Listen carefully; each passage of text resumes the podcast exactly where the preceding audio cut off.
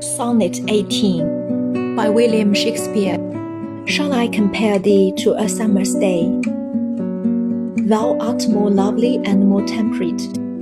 Rough winds do shake the darling buds of May, and the summer's lease has all too short a date.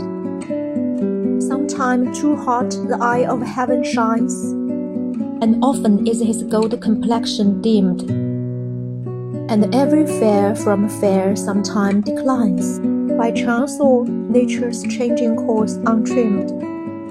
But thy eternal summer shall not fade, nor lose possession of that fair thou owest, nor shall death brag thou wanderest in his shade, when in eternal lines to time thou growest.